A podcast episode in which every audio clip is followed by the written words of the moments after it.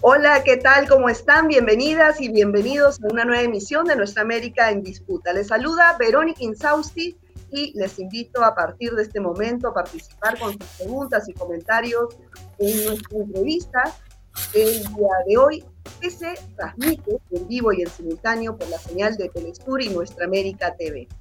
Hoy día vamos a analizar el tema del bicentenario de la República Peruana y en el marco del bicentenario este presidente que marca al parecer un cambio en la historia del país andino.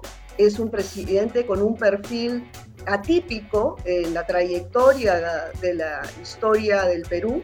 Él es un profesor rural, campesino, rondero. Su partido viene además de, de provincias, no es un partido creado ni organizado desde la capital peruana.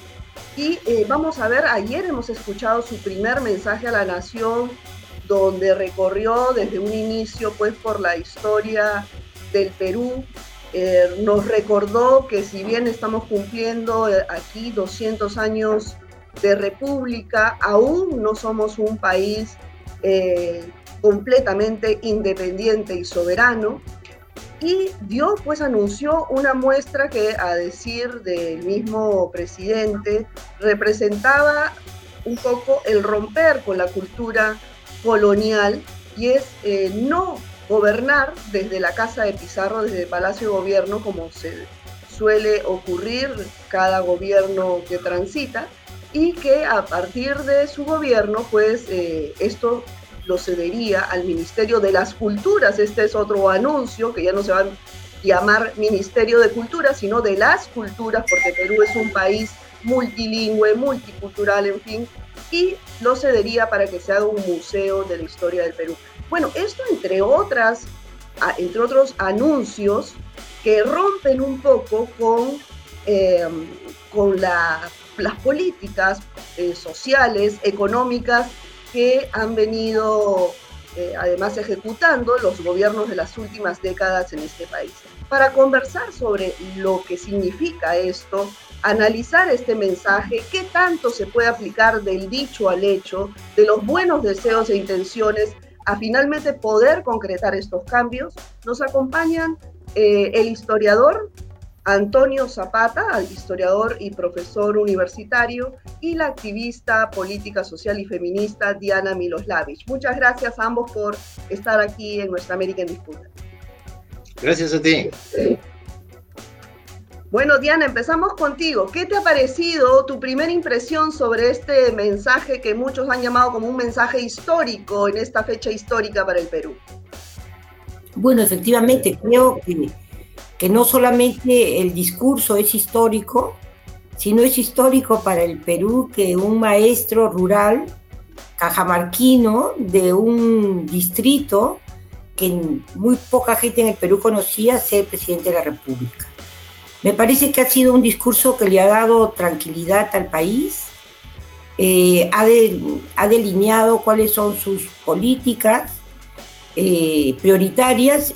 Todos y todas esperábamos, eh, digamos, qué iba a decir sobre la pandemia. Sobre la pandemia ha sido claro, ha, ha ofrecido que el 76% de la población peruana estará vacunada este, a fin de año. Eso creo que ha dado tranquilidad, ha dado tranquilidad también en, en términos económicos, pero en relación a las mujeres ha sido, creo, bien importante porque él ha hecho un proceso en las, eh, en las últimas semanas muy importante e interesante, no solamente eh, con medidas nuevas como mujer emprendedora, este, eh, incorporar a las ollas comunes y a los comedores populares a un programa de hambre cero que nos parece central, sino porque esta articulación es una promesa de hace muchos eh, presidentes y hasta ahora no se ha cumplido.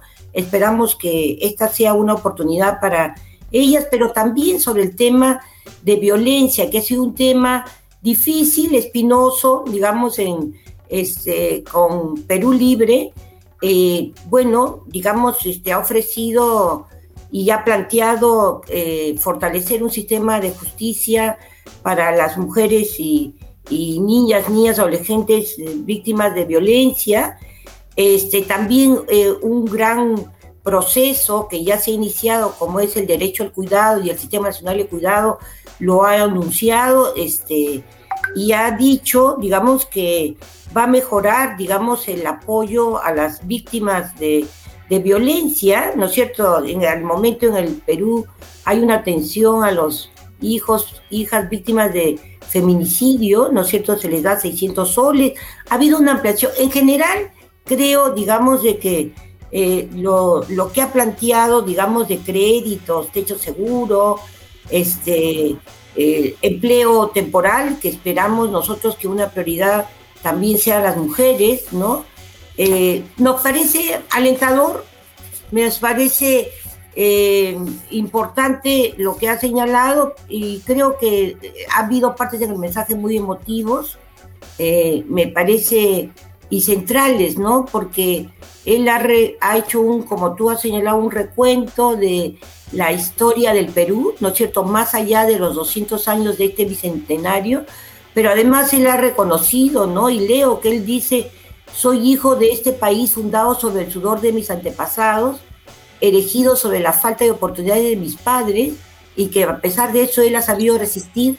Y creo que es, eso ha sido, creo, este, una de las partes más, yo diría, no solamente emotivas, sino profundas, que han puesto a un, eh, a un profesor rural, ¿no es cierto?, que ha luchado contra todas las adversidades en el lugar más importante digamos, de, nuestro país en estos momentos. Así es, sí, justamente Tony, yo quería preguntarte a ti, este inicio del mensaje a la nación que recorrió por la historia del Perú, eh, ¿qué te pareció? Eh, bueno, de hecho es representativo, emocionante, como bien eh, comenta Diana, pero más allá de eso, ¿tú crees, aparte de, estas características, que se pueda concretar ¿No es muy ambicioso? ¿No te, ¿No te dio la sensación de ser muy ambicioso todos estos anuncios? O sea, me parece que la parte histórica con la que entró Pedro Castillo, el presidente, fue bastante buena. Eh, ofreció emociones, como dice Diana, y también una interpretación general de la historia del Perú que era grosso modo correcta y que tenía valor simbólico eh, no solamente por la gran ocasión, 200 años, sino también por la presencia pues, de algunos jefes de Estado, incluyendo el rey de España. Y dicho ante este grupo, eh, era impactante, ¿no? Eh, yo también me emocioné, me gustó mucho. Y luego, como tú estás diciendo, a la hora ya de la política concreta, pues en algunos puntos estaba de acuerdo, en otros no tanto, en algunos en desacuerdo, pero comparto la apreciación tuya. Muchas ofertas en un momento en el cual pues las necesidades económicas son grandes y son las prioridades que decía Diana, la, la pandemia y el despertar de la economía. Claro. Sí, bueno, eh, ofreció, por ejemplo, este tema de unificar eh, los varios sistemas de salud que existen en nuestro país o el de las eh, pensiones también, de hacer un sistema único de pensiones. Son propuestas radicales a lo que ocurre hoy en día en nuestro país, y, pero qué tan viables, o sea, sería óptimo, ¿no? No sé qué piensas tú, Diana. Mira, yo creo que, que los anuncios y que ha trazado el presidente Castillo tienen que ver con los procesos que se han venido dando en el Perú. Este, hace los últimos años se está discutiendo un sistema integrado de los servicios de salud, digamos, no es algo que para un sector, por lo menos de la población, sea algo nuevo. O sea, él está recogiendo demandas de décadas, ¿no es cierto? Y algunas históricas en ese país. La necesidad de un sistema integrado de salud, digamos, ha quedado claro por el impacto de la pandemia. Y entonces hay diversas propuestas que se han quedado en el camino, unas desde el Congreso, otras de los partidos políticos, desde, eh, digamos, el, eh, partidos como también este, el Nuevo Perú ha tenido una propuesta del sistema integral de salud, otras organizaciones de sociedad civil también. O sea, yo, yo veo que él ha recogido lo que, lo que ya se viene discutiendo, lo único que tenemos ahora es la decisión y la voluntad política de parte de él. Claro, pero no solamente su, la voluntad política la hemos, la hemos visto a, lo largo de la campaña y ayer la ha reiterado en su mensaje a la nación. Eh, sin embargo, ¿qué tan factible es que esto se concrete, ¿no? con, un Congreso como el que vemos, eh, con una, una élite económica peruana que se opone a estos cambios en beneficio de las grandes mayorías. Eh, ¿Tú qué opinas, eh, Tony? ¿Cómo crees que esto pueda finalmente lograrse si es que se logra, no? Bueno, yo creo que en la ocasión lo que correspondía era trazar el programa del Ejecutivo, ¿no? Él es el jefe del Ejecutivo, el presidente de la República, y traza sus propósitos. Y hay una distancia entre esos propósitos y llevarlo a cabo, sobre todo con un Congreso que ha acabado con una mayoría hostil. Entonces eh, vendrá un complicado proceso donde estas metas que ha trazado ayer el presidente pues se podrán concretar, serán objeto de lucha política, habrá pugnas y tensiones alrededor de ello pero ayer hizo bien en el sentido que correspondía trazar la meta de su gobierno. Luego veremos, pues, si este, en la pugna política que todos sabemos viene por delante, las logra sacar adelante. Claro. ¿Y, qué, cómo consideran ustedes esta propuesta, que ha sido una de las principales propuestas de campaña, que ayer también se reiteró eh, el tema de crear una, formar una asamblea constituyente para escribir una nueva carta magna, pero esto ayer, claro, reiteró que iba a ser dentro del marco constitucional, que se iba a plantear al Congreso y que prácticamente dependía de la aprobación del Congreso para, para invocar a, este referéndum, pero eh, ¿ustedes consideran que esto pueda, pueda, digamos, llegar a buen puerto? Diana. Bueno, yo creo que todo va a depender no solamente de, del Ejecutivo del o del Congreso, pero, sino también de, los movimientos sociales y de, la ciudadanía en general, ¿no? Si uno mira hoy qué está pasando en las papas de la quinoa, la mayor parte de carteles dicen Asamblea Constituyente. Mira, sectores que, que eh, digamos, yo vengo de un sector del feminismo, este, el tema de la reforma constitucional y apoyar un proceso constituyente este, está ahí también este, como uno de los temas centrales y digamos distintos sectores estamos de acuerdo en que sí se debe abrir un proceso constituyente en lo que quizás no estamos este, de acuerdo este, o no hay un acuerdo es qué tanto va a durar este proceso, ¿no es cierto? Hay quienes piensan de que este proceso puede durar dos, tres, cinco años hasta la instalación de una asamblea, pero a mí me parece que hay un sentido común de gran parte de la ciudadanía que no está reflejada en las últimas encuestas que acaban de hacer al respecto, este, con lo cual no quiero decir que no estoy de acuerdo con las encuestas, pero este, yo, no son pues encuestas que se hagan hoy con que les llegue, por ejemplo, una pregunta a las personas que están hoy día en Pampa y la Quinoa, ¿no? Digamos, estas encuestas no llegan a todos los sectores del país y creo que sí hay una expectativa en relación a la Asamblea Constituyente y yo creo que esta expectativa este, se va a mantener en los próximos años y espero que se encuentren, en, se encuentren los canales para seguir adelante. Claro. Bueno, lo que dices de las encuestas, las encuestas definitivamente no, no han venido reflejando en las últimas elecciones tampoco los resultados finales, ¿no?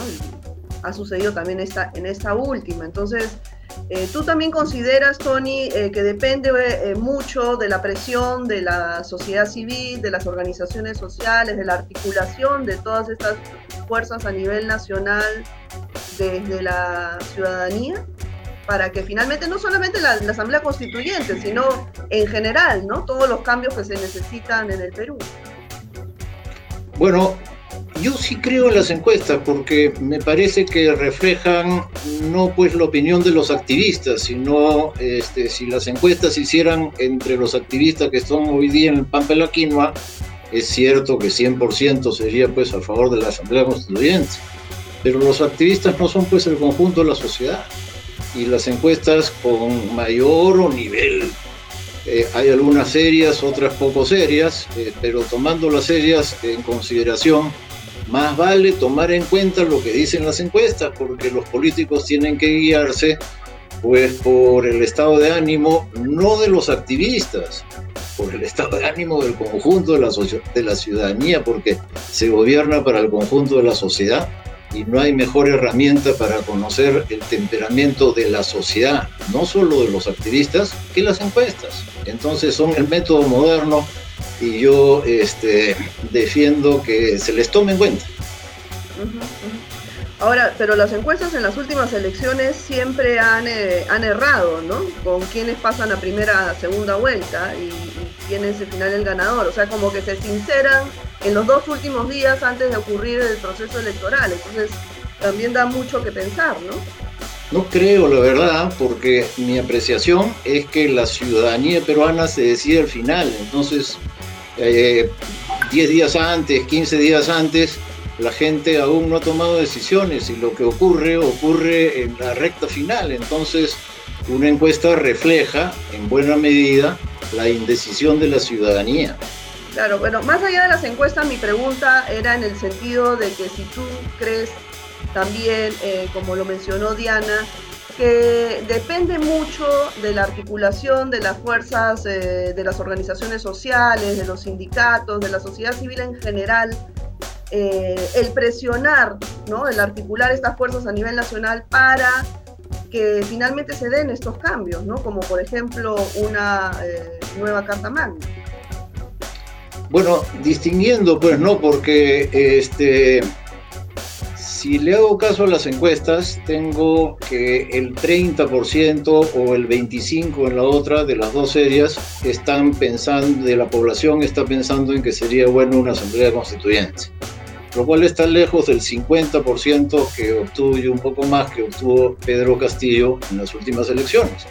Entonces, este, muy bien pues por los activistas, pero por ahora tienen que ganar mayoría. Ese es un primer punto. Y yo tengo, con respecto a la Asamblea Constituyente, un tema en mi cabeza, ¿no? Como soy historiador, sé que ha habido en el Perú 12 constituciones y sé que ninguna ha resuelto nada. Y no tengo muchas expectativas que la constitución número 13 sea la llave que nos lleve a un Perú mejor. Yo aspiro a un Perú mejor, pero no creo que un nuevo papel vaya a ser como el fundamento de las transformaciones sociales que el Perú reclama. Claro, y, eh, pero en este tema, por ejemplo, de la constitución del 93, que se han puesto candados y reglas, por ejemplo, ahora en la nueva, eh, en este discurso, en el mensaje, en el tema de la minería, ¿no? poner eh, reglas claras, dijo el presidente Castillo. Pero para poner reglas claras hay que eh, eliminar estos candados justamente puestos eh, dentro de la constitución actual que nos rige. Entonces, ¿cómo negociar, no? ¿Cómo negociar los TLC que no son favorables para el Perú? Y en fin, otro tipo de tratados o contratos con, con transnacionales. Diana, ¿tú qué opinas? Bueno, uno para también señalar, ¿no es cierto?, de que yo no soy solamente un activista, ¿no es cierto? También, digamos, este, soy analista, historiadora, no estoy hablando a nombre de activistas. Este, yo creo que hay un, un ánimo, ¿no es cierto?, de un sector de la población que se expresa, digamos, no solamente en movimientos, en activismo, sino también en las propias representaciones que están en, el, en la en el Congreso de la República, los partidos políticos, digamos, como, como Perú Libre, Juntos por el Perú, ¿no es cierto? Digamos, hay un sector también de la izquierda, digamos, en el Congreso de la República. Entonces, eh, yo sí creo, digamos, de que hay que buscar un punto intermedio, pero eh, el, el, mismo presidente ha señalado que esta es una constitución fue aprobada, digamos, cuando un porcentaje creo que dijo 46% de la población, ¿no es cierto? Digamos, este, hoy, digamos que son jóvenes, ni siquiera eh, tuvieron nada que ver, digamos, con las decisiones que se tomaron en 93. Y además, digamos, así como recordamos, si 12 constituciones no tuvieron, este, eh, en mayores cambios, también decir que la constitución del 93, y yo la recuerdo, fue sancionada con un referéndum este, que, que, digamos, que se ganó con, fraude. Ahí sí hubo fraude en, la, en, en el referéndum para la constitución del 93. O sea, digamos, para no perder un poco la memoria, digamos, es una constitución del 93 este, que no hubiera ganado, ¿no es cierto?, si no hubiera habido lo que acabo de señalar. Y yo sí creo que hay que, eh, digamos, este, hacerles cambios al capítulo económico, que son centrales. Hubo un intento, digamos, en la reforma constitucional durante el gobierno de Toledo, este, donde se hace la reforma para abrir el proceso de descentralización y esa nueva configuración de los gobiernos regionales, pero el capítulo económico fue un capítulo que quedó entrampado. Entonces, yo sí creo de que, digamos, con este ánimo de, digamos, de establecer un nuevo diálogo con el empresariado peruano, con las grandes empresas, hay necesidad de reformas, lo ha, lo ha señalado el nuevo gobierno, y entonces la pregunta es, bueno, entonces, ¿cuál es la salida frente a eso este, que se necesita para, eh, eh, digamos, tener una nueva relación, digamos, este, en términos económicos con las empresas en nuestro país. Eh, Tony, y respecto al anuncio de, no gobernar desde Palacio de Gobierno como un símbolo de, de cortar ¿no? con la cultura colonial, eh, ¿Cómo tomaste tú ese anuncio? ¿Crees que es viable? ¿Crees que es lo mejor o es un anuncio populista? Bueno, quería decir antes que este, estoy de acuerdo con Diana. En primer lugar, eh, ella no es una activista y solamente, sino como bien dijo, es además de una buena amiga, una analista política y una historiadora, de tal modo que tiene méritos académicos suficientes como para representar a las activistas, pero un punto de vista profesional también. Bueno, este, en segundo lugar, eh, yendo a tu pregunta, eh, a mí me parece que en una serie de países, eh, los viejos palacios que quedaban de gobierno, ¿no? que quedaban en, plazas este, principales de la era colonial, han quedado como desactualizados con la vida moderna. Por ejemplo, en México. En México también hay un palacio en la plaza principal, en el Zócalo, y sin embargo el presidente y las oficinas pues, del Poder Ejecutivo quedan en otro lugar. Y en efecto, el Palacio de México es un museo. Eso en un montón de países. Pongo el caso de México simplemente porque lo conozco, pero hay un montón de ejemplos. Entonces, me parece que trasladarse al centro cívico, que es más o menos lo que he escuchado, tiene racionalidad. Ya lo estaba haciendo este, eh, en cierto sentido, ¿no? Eh, Humala medio que funcionaba ahí, ¿no?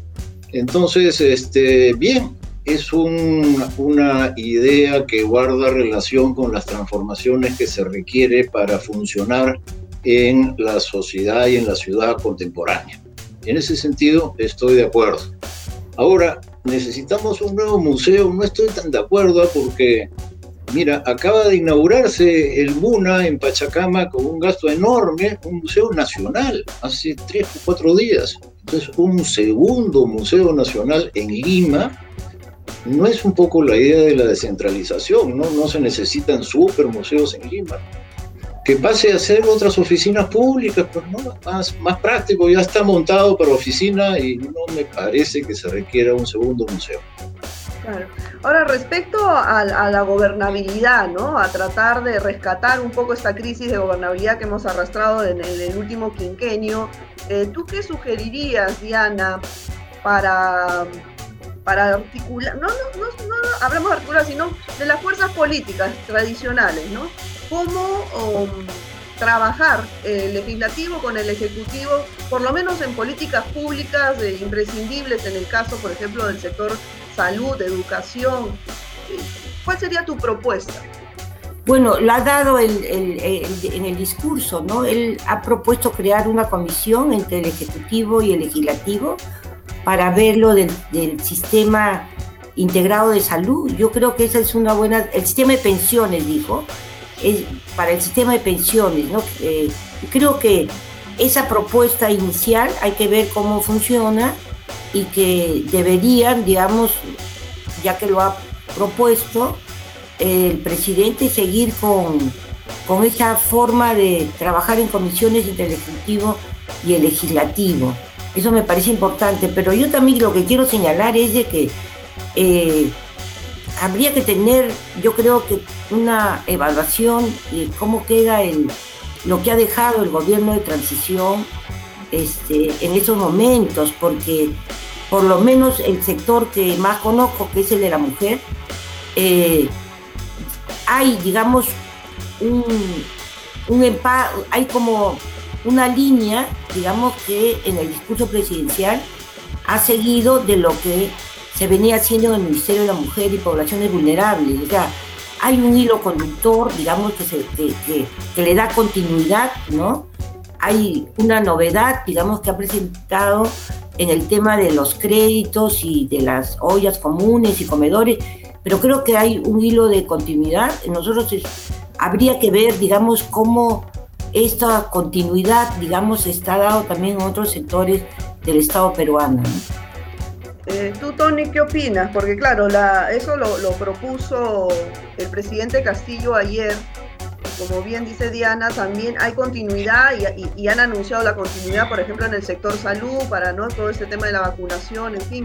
Pero, ¿cómo hacer con los partidos tradicionales, los partidos políticos tradicionales que, sobre todo los, los, los conservadores de derecha, que están ahorita con una gran representación en el Congreso, si lo quitamos, ¿no? ¿Cómo ceder, cómo dejar atrás toda, todas estas eh, pugnas al, límite pues, de llamar terrorista al propio candidato Castillo o a sus seguidores, ¿no? ¿Por qué crees que tendría que pasar tú? Yo creo que lo primero que tendría que pasar es fortalecer la coalición de gobierno, que la veo un poco eh, débil por ahora. Hoy día he visto un tweet de, por ejemplo, que habla de conspiración al interior de la coalición de gobierno, de un grupo contra otro. Entonces, me parece que por ahí no va en el sentido que para negociar efectivamente con el otro grupo necesitas en primer lugar una fortaleza interna y en segundo lugar pues este, necesitas lo que también decía Diana, ¿no? Eh, tener tu gente organizada y movilizada y en tercer lugar muñeca para este, habilidad política para negociar en condición de minoría en el Congreso. Es ahí donde creo que se halla el secreto de la gobernabilidad. Te van a atacar, pero tendrás que defenderte con habilidad. Y defenderte con habilidad implica tanto muñeca como fuerza. Saber de ser zorro y de ser león, como decía Maquiavelo. Claro. Eh, eh, bueno, lo de la muñeca todavía no, no se sabe, ¿no? Cómo, cómo será, pero la de, tú bien señalas, Tony, el tema de la eh, al interior del partido, de la coalición, pues hay muchas pugnas internas, ¿no? ¿Cómo superar eso? ¿Tú qué opinas, Diana? Bueno, hay esta iniciativa que ha cumplido un mes, ¿no? Un mes y días del Frente por la Defensa de la Democracia y la Gobernabilidad, que creo que ha ampliado, digamos, es, es interesante ver el proceso, porque es un espacio donde están los partidos políticos que tienen alianza con las organizaciones este, civiles y los sindicatos, ¿no? Ahí están, bueno, no solamente está, este, está Perú Libre, con Juntos por el Perú, con el Frente Amplio, está este, la CGTP, está la FEMU Carinap, está la CUT, están los ronderos, ¿no es cierto? Están los sectores también de los maestros. Entonces creo que de esta, esta alianza entre los partidos políticos y las organizaciones eh, sociales, sindicales, de mujeres, que están, digamos, por este, apoyar el proceso, ¿no es cierto?, de gobernabilidad, también, digamos, hay que ver que, cómo se van desarrollando. De todo este espacio también es nuevo, ¿no? Tiene cuatro semanas, cinco semanas. Claro. Bueno, y este, claro, las medidas, digamos, que se van a dar para los 100 primeros días van a ir básicamente a, temas puntuales en, la economía y en el sector salud, ¿no? Más allá de eso, eh, Tony, tú, eh, ¿qué consideras que sería importante, digamos, intervenir desde el gobierno, desde el Ejecutivo? Más allá de estas medidas concretas que hay que tomar en los 100 primeros días, ¿qué crees que debería ser eh, el caballito de batalla de este gobierno? yo, yo, yo creo que el Perú está ante una tarea de reconstrucción nacional, que venimos de una catástrofe y que la catástrofe no ha terminado, que en todos los otros países del mundo está habiendo tercera ola y, eso significa que en algún momento llegará este. Entonces, eh, juzgo que no se trate tres meses, ¿no? y que luego ya tendremos grandes expectativas. No, se trata de reconstruir el país, primero de terminar de vencer a la pandemia que aún está muy presente todos los días y se viene una etapa muy peligrosa. Luego recuperar la economía. Si eso haces en cinco años, eres un genio. Claro, claro. Bueno, finalmente ya se nos ha ido el tiempo, pero Diana, la última pregunta. Yo quería eh, que me conversaras un poco, comentaras sobre el tema de la economía de los cuidados, ¿no? Es una que es un trabajo invisibilizado, no solamente acá en Perú, en Latinoamérica, en el mundo, y de cierta manera el presidente Castillo lo mencionó en su, en su mensaje el día de ayer. Eh, ¿Qué crees que debería ocurrir? ¿Qué políticas públicas desde los diversos ministerios, no solamente el de la mujer, sino prácticamente el de la economía, tendría que ocurrir para que esto finalmente se ha compensado de cierta forma, este trabajo invisibilizado. Bueno, yo creo que lo importante es que, el presidente ha recogido, ¿no es cierto? Nosotros tenemos una, política de igualdad de género en el Estado peruano, este, donde el tema central era el cuidado, acababa el gobierno de transición de sacar un marco conceptual sobre el, el cuidado, hay una legislación que se ha quedado, digamos, en la puerta del horno, digamos, sobre el derecho al cuidado. Es decir, digamos, están, digamos, casi listos, ¿no es cierto? Solamente falta la voluntad, digamos, política de este nuevo gobierno eh, de, de, destinar, ¿no es cierto?, este, los fondos y articular desde el Ministerio de la Mujer este, el sistema de cuidados como lo están desarrollando otros países como en Colombia o en México. A nosotros nos parece fundamental, digamos, el compromiso también que está relacionado con la pandemia, digamos, el de estado de orfandad en que han quedado niñas y niñas, digamos, después de la pandemia, no solamente de las víctimas de, violencia eh, familiar o violencia sexual o de feminicidio, sino es, digamos, cómo este, aparte, digamos, este, te haces cargo el Estado peruano, ¿no es cierto?, de este, digamos, de esta, del apoyo a estas mujeres, que son casi el 86%, digamos, de mujeres que se han hecho, que se están haciendo cargo de, de estos huérfanos y huérfanos. Este, somos uno de los países más golpeados por la pandemia y como siempre las mujeres se terminan haciendo cargo de los cuidados. Eh, esto es como, digamos, este, más eh, complejo, ¿no es cierto? Este, eh, ya una medición que se hizo el año pasado este, arrojó como percepción que el, número de horas que las mujeres estamos trabajando en el Perú, como es la constante en América Latina, ha aumentado un promedio de tres horas diarias. Entonces, la pregunta es, digamos, ¿cuál es el tiempo que le queda a las mujeres este, que trabajan, se hacen cargo del teletrabajo de sus hijos, hijas, además están haciendo el trabajo doméstico, el trabajo del cuidado, es decir, las mujeres no tenemos tiempo, digamos, para hacer otras cosas más que las del cuidado. Y esto, digamos, es diferente de acuerdo a los sectores sociales, por supuesto. ¿no? Los sectores de mujeres medios este, tienen algún tipo de apoyo, ayuda, pero los sectores, digamos, este, más em, empobrecidos en nuestro país, ¿no? Entonces sí me parece un tema fundamental y yo sí quiero, este, ya en lo último decir, este, eh, eh, creo que hubo mucha, este, digamos, apertura, como lo hizo en su campaña con los pueblos indígenas amazónicos y afroperuanos.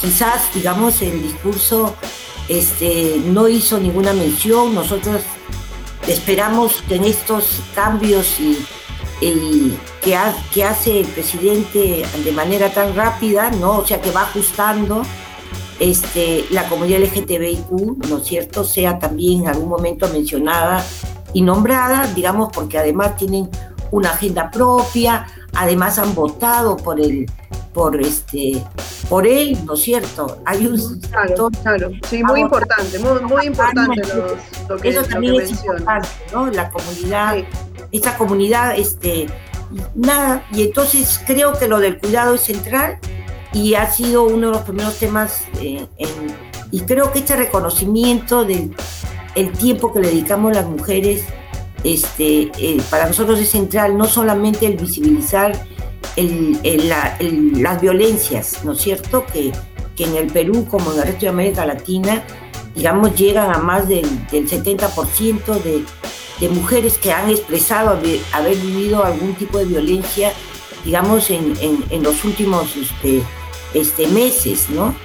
Sí, bueno, sí, Diana, lamentablemente se nos ha acabado el tiempo. Eh, Tony, yo no quiero despedir el programa sin darte la palabra para una última acotación sobre lo que es considerado este primer mensaje a la nación del presidente Bueno, lo consideré bastante buen mensaje, superó mis expectativas y creo, como Diana ha puntualizado al final, que los temas principales del Perú pasan por lo que estamos mencionando. El hambre ha crecido mucho, la crisis económica se ha cebado con los sectores populares y el Perú es uno de los países más golpeados por la pandemia a nivel mundial. De tal manera que ahí, con mucho pragmatismo, el pueblo se lo agradecerá al presidente.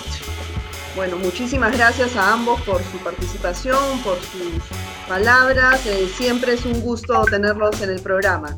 Muy amable. Diana, gracias. gracias Chao. Bueno amigos, esto ha sido todo por hoy. Nos hemos pasado. Cuídense mucho. Nos vemos la próxima semana en una próxima emisión de Nuestra América en